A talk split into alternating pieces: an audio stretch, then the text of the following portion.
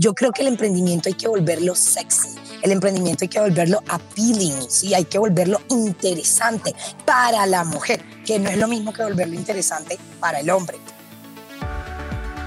Caracol Podcast presenta Amigos TIC, tercera temporada. Buenos días, buenas tardes y buenas noches. Bienvenidos una vez más a Amigos TIC, el podcast de tecnología, innovación, emprendimiento y transformación digital. Como todas las semanas, acá estamos en Caracol Podcast de Caracol Radio. Y quiero muy rápidamente darle el saludo a mis amigos TIC desde Cartagena, Emilia Falcao Reserva. Emilia, bienvenida. Hola, buenos días, buenas tardes y buenas noches para todos. Eh, como siempre, feliz de estar aquí con todos ustedes. Bien, muy bien. Desde Cajica, Cundinamarca, don Ole Restrepo. Hola a todos. Qué bueno que estamos aquí. Bueno, muy bien. Lo estaban acusando de llegar tarde, pero bueno, ya llegó. Aquí está confirmando que llegó muy bien. Sí, claro. Desde la calle 80 en Bogotá, don Mauricio Jaramillo. Buenos días, buenas tardes, buenas noches, amigos TIC. Son las 7 y 12 de la mañana porque usted, profesor Víctor, llegó a las 7 y 9. Pero nuestra audiencia no debería enterarse de esas minucias. Gracias, profesor. Llegué a las 6.50, solo cambié de espacio para mejor conectividad. Compromiso con nuestros oyentes. Y desde alguno de sus uh, latifundios favoritos, Santiago Pinzón Galán. Buenos días, buenas tardes, buenas noches. Arriba rating y abajo el fake news. bueno, muy bien. Hoy, Víctor Solano, les saludo desde la fría Bogotá. Nada duro. Somos dos. Está frío. Bueno, muy bien. Don Santiago, usted nos presenta a nuestra invitada de hoy. Claro que sí, una maravilla para mí, una vez más, ser el elegido para presentar a una maravillosa invitada, una psicóloga con trainer en programación neurolingüística. Ahí vamos dando pistas del Caribe, como para dar un poquito más de cosas. Le encanta la Giaco. Eh, de fútbol dice que el Junior, entonces ahí ya estamos entendiendo un poco la zona. Eh, no me supo contestar si la changua, el mute o la cazuela, solamente se fue por el ajiaco. Eh, una empresaria, conferencista, autora y activista por la educación en la TAM. Eh, empezó su primera empresa, esto le encanta a Emilia, a los 8 años, con 15 dólares y sus dos hermanas. Imagínense el emporio ya que tienen. Desde entonces ha dedicado a transformar vidas, tiene mucha experiencia en emprendimiento, curtida, canchera, entradora, obviamente por la región sabe uno con quién está bailando, eh, conferencista y además pues muy dedicada hacer cosas que cambien eh, la realidad de nuestro ecosistema. Es cofundadora de BizNation, una plataforma de educación en línea en habilidades productivas, reconocida por el Foro Económico Mundial como una de las 50 empresas que está transformando el futuro de la región, es decir, algo que también le encanta a Holly en temas de EdTech. Eh, y además, algo que necesito que nos explique, según lo que nos dijeron, fue declarada Patrimonio Histórico y Cultural por el gobierno colombiano también ha sido reconocida en la Casa Blanca? Esa, esa es una pregunta que tendremos que abordar. Entonces, para mí es un placer saludar a Karen Carabajalino, sin las hermanas, pero acompañándonos con mucha energía. Hola, Karen. Buenos días. No, espera, espera. Buenos días, buenas tardes, buenas noches. ¿Cómo Eso. Llegó el tumbado. ¿Cómo están? ¿Cómo están? Oigan, no, espérate, qué placer estar aquí con estas eminencias del mundo tech, del mundo innovador, pues madre, yo soy consumidora de este podcast desde sus primeras temporadas, desde que Jole tenía el pelo largo, ya luego se lo cortó, ya luego volvió, ya los cambios de looks, o sea, he estado presente y estar aquí hoy es como cuando tú ves la televisión y luego sales en ese programa, algo así. Entonces, de verdad que estoy súper feliz de estar aquí en esta mañana. Muchas gracias por la invitación. Campeona, Karen, entró con todos los juguetes como debe ser. Entonces ya sabes las historias. Eh, Víctor tiene un, un, camino recorrido de tres pandemias y Mauricio lo estamos rehabilitando. O sea, estamos todos acá. Así es. Bueno, Karen, empecemos por lo que como dicen, por el principio. ¿Qué es Business Nation? Claro que sí, pues En palabras, eh, en palabras simples, BizNation es una plataforma de educación en línea que hoy por hoy tiene más de 100.000 estudiantes en nueve países de América Latina. Nuestra audiencia es siempre español, América Latina.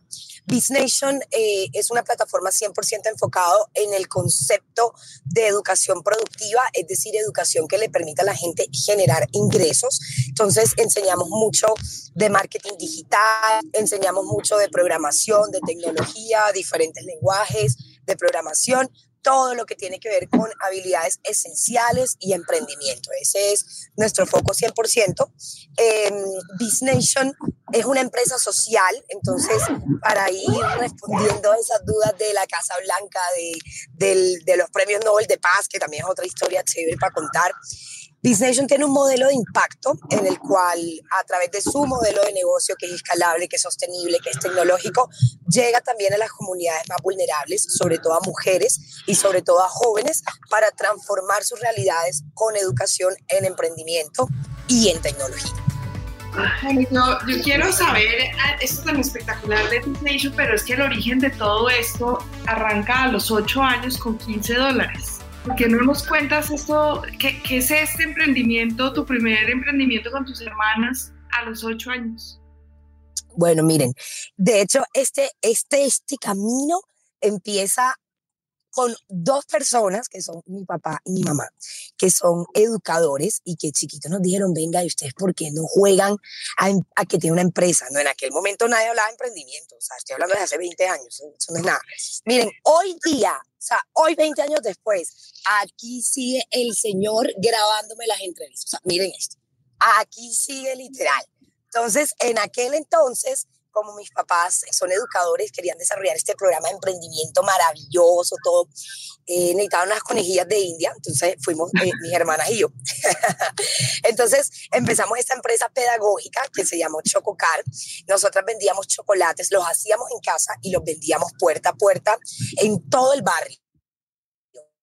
Pero, diferencia de pronto entre los niños que venden limonada y ya mañana se les olvidó, es que esto era un proceso pedagógico, ¿no? Aquí hablamos mucho de educación con Jole, yo sé que compartimos mucho esa pasión. Entonces, mi papá y mi mamá nos enseñaban que la plata que uno se gastaba comprando los materiales, eso eran tus ingresos. Nos enseñaban que la plata que tú te ganaste vendiendo eran tus ingresos. Yo era la gerente general, Daniel era la gerente comercial, Steffi era la ejecutiva de ventas. Teníamos manual de funciones, cuotas de ventas. O sea, era realmente aprender a través de la experiencia.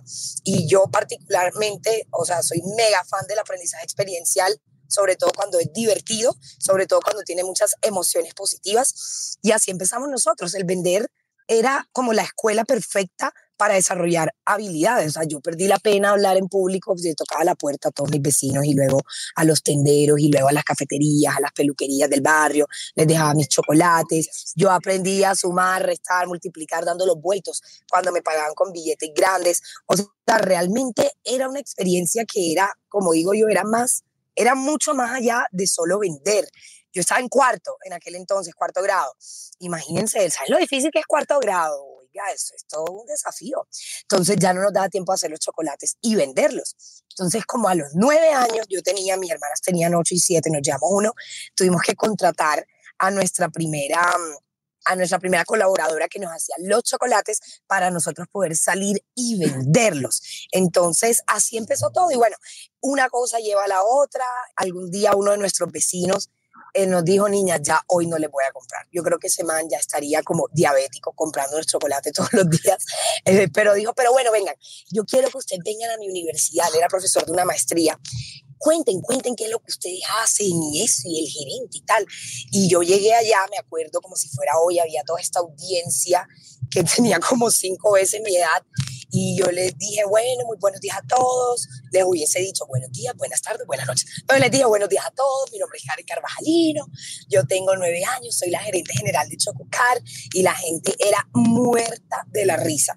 ¿Qué, ¿Qué gerente tiene nueve años? Hasta que yo les dije, no, yo me encargo de la compra de insumos, de materia prima, del control de calidad. O sea, yo no me memoricé esto, yo entendía lo que yo estaba diciendo, o sea, era legítimo porque yo lo vivía y aprendía a través de todo lo que hacíamos con mis papás que nos acompañaban en, en, aprender con de eso.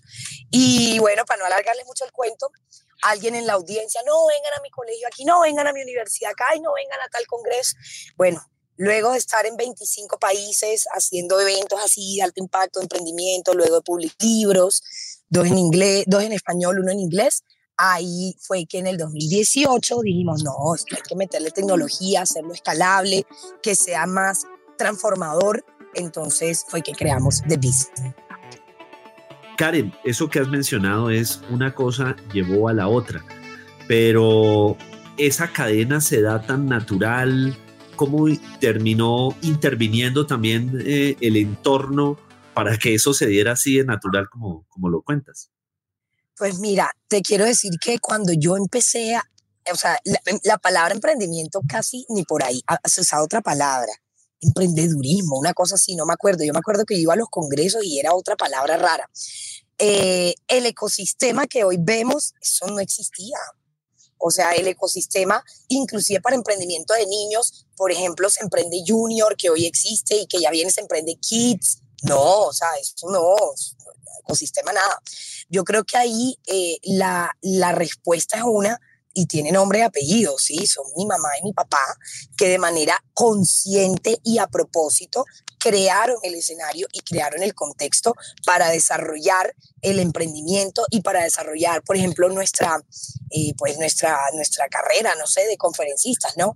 Esto, por ejemplo, eh, no venga, practiquemos esto, lo otro, eh, repita la diapositiva, la cosa, pero tú, pero la otra, enseñarnos, vengan para que vengan a tal empresa y, y se queden dos días ahí viendo qué es lo que hacen, vengan para que hablen con mi amigo el gerente este, vamos a ver la película de tal, vamos a escuchar, o sea, ese tipo de contexto que hoy yo creo que no hay mejor época para emprender que hoy, o sea, hay un ecosistema realmente consolidado, en aquel entonces no, y creo que todos los agradecimientos eternos van para ellos por crear ese ecosistema donde no lo había, literal. Karen, ya que acabas de mencionar esa realidad, ¿por qué no hay más mujeres liderando emprendimientos? ¿O tú conoces y no son tan conocidas? No, no hay, no hay, o sea, de verdad es una realidad, yo creo que es un tema supremamente cultural. O sea, de verdad es un tema de mentalidad, de cultura y de crecimiento. Miren, cuando yo, o sea, uno cuando es chiquito, si a ti te enseñan que tú eres artista, tú eres artista. Si a ti te enseñan a pintar, tú pintas. Sí, a mí me enseñaron de emprendimiento, yo de qué sé de emprendimiento. Si a ti te enseñan deporte, tú vuelves deportista. El tema es que esto todavía no está en la mentalidad de la gente tanto como quisiéramos. Sí, hemos avanzado, pero falta mucho. Las mujeres y las niñas, porque esto viene desde temprana edad, desde chiquiticas, necesitamos mejores referentes, ¿sí? Necesitamos mejores role models, mejores personas no mejores personas, otro tipo de personas, además de las deportistas, de las artistas, necesitamos ver científicas, necesitamos ver mujeres en, liderazgo, en política, en emprendimiento, en empresa. Yo creo que el emprendimiento hay que volverlo sexy, el emprendimiento hay que volverlo appealing, ¿sí? hay que volverlo interesante para la mujer, que no es lo mismo que volverlo interesante para el hombre, ¿sí? Pero entonces, si una niña nunca o sea, y a mí me ha pasado en mis programas en Pontezuela, que queda al norte de Cartagena, donde tengo programas de emprendimiento inglés. Yo tengo que ir a pelear con los abuelos de las niñas para que las dejen asistir al programa, porque en su mente no conciben que la niña tenga ninguna otra opción más allá de estar en la casa limpiando la puerta de la casa y barriendo, o sea, eso es eso, ¿sí? Entonces tú llevas a estas niñas y les hablas de algo distinto, las haces que en su mente puedan concebir ideas de cosas que son posibles. Y entonces ahí empieza a cambiar. Y por eso mi obsesión siempre ha sido cómo llevamos el emprendimiento desde lo más temprano que sea posible, de manera sistemática, ¿no? Que no sea que lo escuchen una vez, 11 años que están en el colegio ya. Y creo que los papás ahí juegan un rol fundamental, la televisión, los influencers, los youtubers, eh, los videojuegos, a mejor dicho, todo. Entonces yo creo que es un tema de mentalidad y de cultura. Tú le preguntas a un niño hoy día qué quiere ser. Todos, bueno, como el 98% quieren ser youtubers los otros 2% quieren ser TikTokers, influencers. Pregunten, eso es lo que quieren ser, porque esos son los referentes que tienen hoy día. ¿Sí? Y está bien, es la mentalidad, es la cultura que estamos viviendo, pero si pudiéramos crear una mentalidad y una cultura atractiva para los más chiquitos, seguramente que hubiese más niñas queriendo decir, ay, yo quiero ser emprendedora. Bueno, vamos con el ojo al dato de don Mauricio Jaramillo. Vamos a ver qué dato nos quiere compartir. Bueno, hace pocas semanas terminó la edición número 36 de Andicom en Cartagena, un reencuentro de toda la industria. Fue muy, muy emocionante encontrarnos otra vez presencialmente con muchos amigos, colegas, eh, líderes del sector TIC. Y pues el dato son unas cifras que fueron muy, muy importantes porque había mucha incertidumbre. Un mes antes todavía no se sabía si sí iba a poder haber presencialidad o no. Por fortuna las cifras de COVID no subieron. Y tres días antes se esperaban 2.200 asistentes y en esa semana se abrió la participación o, se quitaron las limitaciones y en cuatro días llegaron otros 600. Cupo completo casi en el centro de convenciones, 2.800 asistentes, 60 millones de dólares en negocios eh, concretados o conversados. Fueron datos o, o, son varios datos que muestran que Andicom sigue siendo el evento más relevante. Hubo 180 conferencistas, más de 1.250 empresas participantes o representadas por los asistentes. Así que bueno, eh, Impacto TIC estuvo de medio aliado de Andicom este año y pues no solo vimos un, eh, un evento muy emotivo, sino con mucho contenido y con unas cifras que pueden, pueden ser atractivas para, para mostrar que en Colombia el sector TIC es mucho más que algún escándalo por ahí de este año y que hay mucho por hacer y en Andicom pues eh, se avanzó con esto. Solo eso, amigos TIC.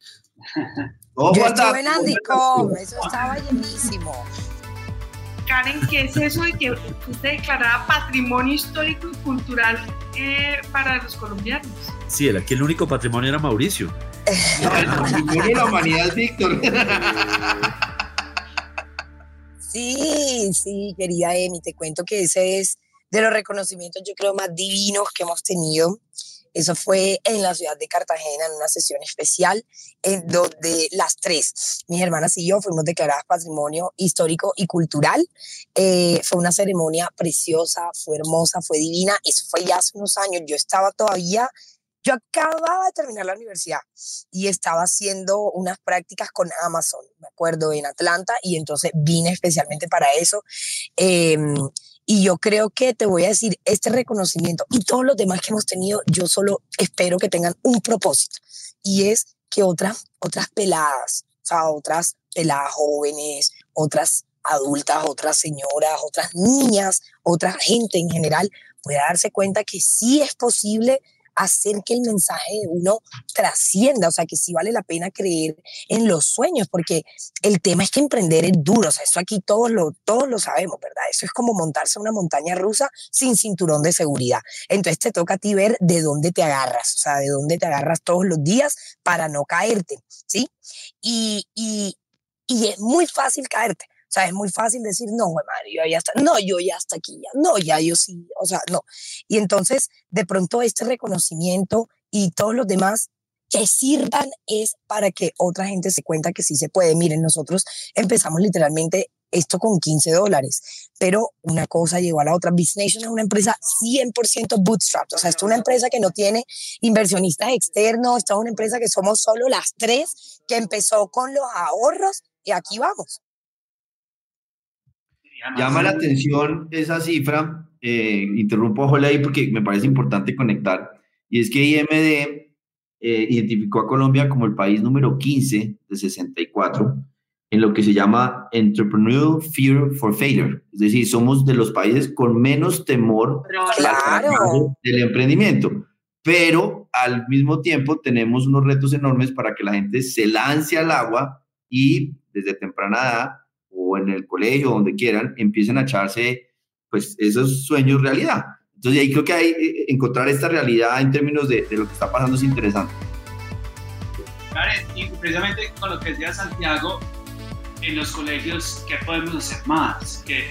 Porque, porque los colegios, típicamente los colegios tradicionales, lo primero que hacen es matar el emprendimiento. Yo vendía chicles, yo vendía galletas, yo vendía de todo, pero todo tenía que ser debajo cuerdas y donde me pillaran me echaban. Eh, entonces es, es, una mentalidad de hay que matar el emprendimiento, el emprendimiento es indisciplina, eh, ¿qué hacer para cambiar esa mentalidad? Me encanta esa pregunta, mejor dicho, ¿qué me has preguntado? Y para responder un poquito a, para responder un poquito a, a, primero a lo que dice Santiago, yo creo que Colombia es un país donde naturalmente vale la pena emprender. ¿Por qué? Porque aquí los salarios son malos, o sea, tenemos salarios bajos. Yo creo que valdría la pena hacer una, o sea, ver qué tan directamente proporcional son los salarios con la cantidad de, no sé, de, de porcentaje que la gente se, se, atreve a emprender o algo. Y por eso yo creo que el emprendedor, el colombiano, por naturaleza y la colombiana, o sea, somos como emprendedores por naturaleza de cierta forma. Pero para responder la pregunta de Jole, uy, qué buena pregunta. O sea, yo te digo, en Colombia tenemos desde el 2006 la ley 1014, ¿sí? Del emprendimiento que habla de cómo tenemos que fomentar el emprendimiento, pero no están dados los espacios pedagógicos para hacerlos. Eh, nosotros tenemos un colegio en Cartagena que se llama el Cartagena International School.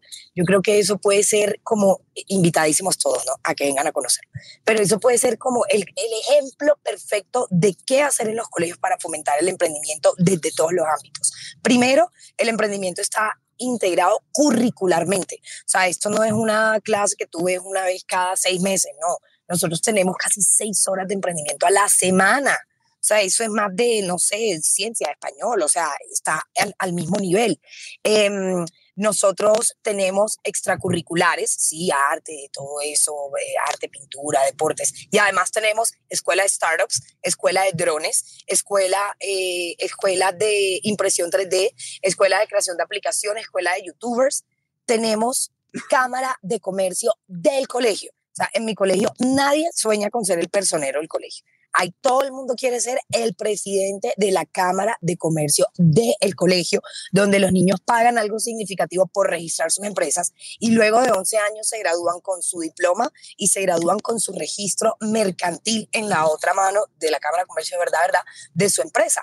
Tenemos eh, el COLEM que apoya a nuestros egresados empresarios que hoy por hoy generan, eh, generan empleo, generan desarrollo económico y social en nuestra ciudad, muchos de ellos a nivel nacional, como nosotras, por ejemplo. Eh, entonces, yo creo que realmente integrar, ah, me falta algo, creo yo lo más importante. Entrenamiento, convicción, lavado de cerebro positivo a los profesores, a los directivos y a los padres de familia. Eso es absolutamente clave. Y crear los espacios, ¿no? En el colegio tenemos el rincón de la productividad, la feria, el emprendedor de oro, el emprendedor de plata, el emprendedor de bronce. O sea, realmente crear todo un ecosistema al interior de los colegios que nos permitan que los niños vivan, respiren, sientan el emprendimiento en el colegio. Por ejemplo, en las paredes tú encuentras las fotos de los emprendedores más top del mundo y entonces están sus historias y las vamos rotando y no sé qué y está el día en que todos vienen disfrazados de su emprendedor favorito, o sea, es realmente crear eh, un ecosistema al interior de los colegios para eso, para cambiarle la mentalidad y la cultura desde temprana edad a los chiquitos y a las chiquitas. Entonces, Karen, en Halloween uno ve a Steve Jobs, a Elon Musk, a todos estos caminando por ahí. Te mueres de la risa, o sea. Pero, no solo en Halloween. No solo. de acuerdo. Mira, aquí eh, en el colegio, o sea, es que hay actividades chéveres. Una actividad de contar plata, por ejemplo, esa actividad es bacanísima. Eso es un día para morirse la risa. Yo creo que lo hacen en el Global Money Week, que es en, en marzo. Entonces, tuvieras esos niños chiquitos, o sea, uno, es que yo digo siempre, el emprendimiento no es el el emprendimiento es el medio. Tú a través del emprendimiento tienes un niño que está contando plata, la adrenalina, quién gana, quién sí hacer todo, quién no, pero tú a la vez estás fomentando, ¿verdad? Eh, el contar, el sumar, el el multiplicar, o sea, estás desarrollando otra cantidad de habilidades, ¿cierto? A través del emprendimiento. Entonces, no nada más el fin que la gente sea emprendedora, es que el proceso te sirve para desarrollar habilidades del siglo XXI, ¿sí? O sea, yo amo siempre pensar cómo desarrollamos la 4C en nuestros niños. Comunicación, pensamiento crítico, creatividad y colaboración. Y con el emprendimiento tú desarrollas todas. En Zipaquirá también hay un colegio para el siglo XXI. Exacto. No sé si alguien puede decir algo. Yo quiero que Jole me lleve Ole a mí no me ha invitado a conocer dichas A instalaciones. nosotros tampoco, a nosotros tampoco. Invite, Ah, invite. bueno, no me siento mal entonces, no me siento Que mal. sea una disculpa llevar a Karen y nos lleve a nosotros de accesorio. Exacto. Oye, Karen, otra pregunta muy concreta porque sé que el tiempo nos acaba. Dos podcasts y dos libros que recomiendes. Bueno, mira, hay un podcast que me encanta que se llama Talento CI eh, de protección. Un podcast muy chévere porque eh, tiene un foco mm, sobre todo en mostrar talento joven. Bueno, estoy obsesionada, obvio, con mostrarle eh, a los jóvenes lo que otros jóvenes chéveres están haciendo. Me encanta. Máquina de ventas me parece súper chévere. de Sandler me encanta. Entonces, esos dos. Y dos libros. Hay un libro por favor, o sea, se los ruego a los que estamos aquí, léanse. O sea, o sea, es una vaina loca. Se llama The Third Door, la tercera puerta. Es una cosa, o sea, yo lloré, me reí, cogí rabia, me levanté. O sea, el libro es una bomba, literal. Es más, no voy a recomendar dos, solo uno y es ese. Lo amo. Bueno, muy bien, vamos a ver y a oír qué estará pensando en voz alta Don Joler Restrepo. Bueno, muchas gracias. Y estamos hablando de, colegios y precisamente quiero hablar de eh, la ley que eh, ya firmó el presidente que se llama Entornos Escolares Seguros para Menores y Adolescentes y que busca regular el uso de celulares en colegios. Y tengo muchos temores, la verdad, mi pensar en voz alta, tengo muchos temores porque suena bien, tiene buen título, fue aprobado por unanimidad en el Congreso, pero luego está la, la, regulación, ya los detalles. Dicen que el, diablo está en los detalles. ¿Y quién va a regular? Entonces, computadores para educar, la verdad es una entidad que desapareció, eh, no tiene liderazgo, hay que decirlo, la persona que está ahí no sabe educación. Mintic, con una ministra que lleva pocas semanas aprendiendo del sector, y que creo que no ha llegado al capítulo de educación y tecnología. El Ministerio de Educación, que la verdad la pandemia le quedó un poco grande. Entonces, ¿quién va a regular? No veo cuál es el eh, talento que va a regular esto y cuando hay desconocimiento, muy probablemente lo que va a pasar es que nos van a ir a la prohibición. Cuando no hay creatividad, cuando no hay conocimiento, la prohibición es el camino y eso me tiene muy preocupado. Excelente editorial. reto, buen reto. Eh, yo creo, otra pregunta rápida, Karen, es cuál ha sido tu experiencia rápidamente en esto de ayudar al ecosistema de emprendimiento, Nandi, el futuro, en lo que has venido ayudando en términos de coaching. ¿Por dónde está esa experiencia para compartir? Bueno, mira, yo creería eh, que aquí hay una experiencia, yo la vivo a propósito, lo hago todo lo posible por apoyar y fortalecer el ecosistema, pues participo de cualquier tipo de asociación, grupo, grupo de WhatsApp, grupo de Facebook, LinkedIn, lo que sea, donde pueda uno ayudar a consolidar comunidades, ¿no? Eh, bueno, en la Andy del Futuro creo que hay un trabajo muy bonito ahí, he participado en la junta directiva de la Andy del Futuro Nacional como dos o tres años, no me acuerdo, estoy en el grupo de mujeres founders, estoy en los Global Shapers, estoy en FENALCO, estoy en ACRIP, estoy en Concordia, estoy en como 500 grupos de WhatsApp de emprendedores, eh, uso mucho las redes sociales. O sea, redes sociales son un vehículo muy de mucho impacto, pero hay que entender que hay que aprovecharlo. Y tú sabes algo, los emprendedores nos da flojera. O sea, te lo digo, a los emprendedores les da flojera publicar, hola, ¿cómo estás? Aquí estoy hoy en mi empresa, hola, miren, aquí estoy haciendo esto, miren, así es una empresa por detrás, miren, ta, ta, ta, ta. O sea, yo te lo digo porque hablo con mis amigas y mis amigos emprendedores, ay, no, qué manera de grabar el video, uy, no, yo para eso no sirvo, no. Entonces, en redes vemos una cantidad de contenido que no aporta, siendo que yo creo que la vida, el día a día del emprendedor es como lo más motivante que pudiese haber para, para esto, para crear mejores referentes, para poder em, hacer que nuestro ecosistema de emprendimiento nacional se consolide. Pero bueno, yo a título personal procuro participar en asociaciones formales, no formales y, utilizar mucho las redes para transmitir, conectar oportunidades, mensajes, bueno, todo tipo de, de cosas. Bueno, muy bien. Un grupo de EdTech. Está en EdTech. Mira, yo estoy como en 80 grupos de, no, de, de innovación educativa. ahí está Holly, yo siempre lo veo. Sí. en ese, los de emprendimiento, los de emprendimiento social, el Women Founders es muy bonito, de mujeres fundadoras. Hay varios. Bueno, y la vamos a esperar, la vamos a invitar a, a que conozca el tema de grandes genios allá en Socorro, en Santander. Por favor, lléveme a Grandes Genios. me encanta, sí, suena sí. top. Oye, aquí hay mucha invitación, eh, Karen. Emprendimiento de niños para sí. niños. No está invitando, pero hay que ponerle fecha y hora. Jole lleva meses con Atelier y nada. Y Víctor ahora con Grandes Genios. Póngale fecha. Ah, no, pues no, yo sí soy de. Enero 17, no sé ni en qué cae, pero allá te espero. Eso. Bueno, muy bien.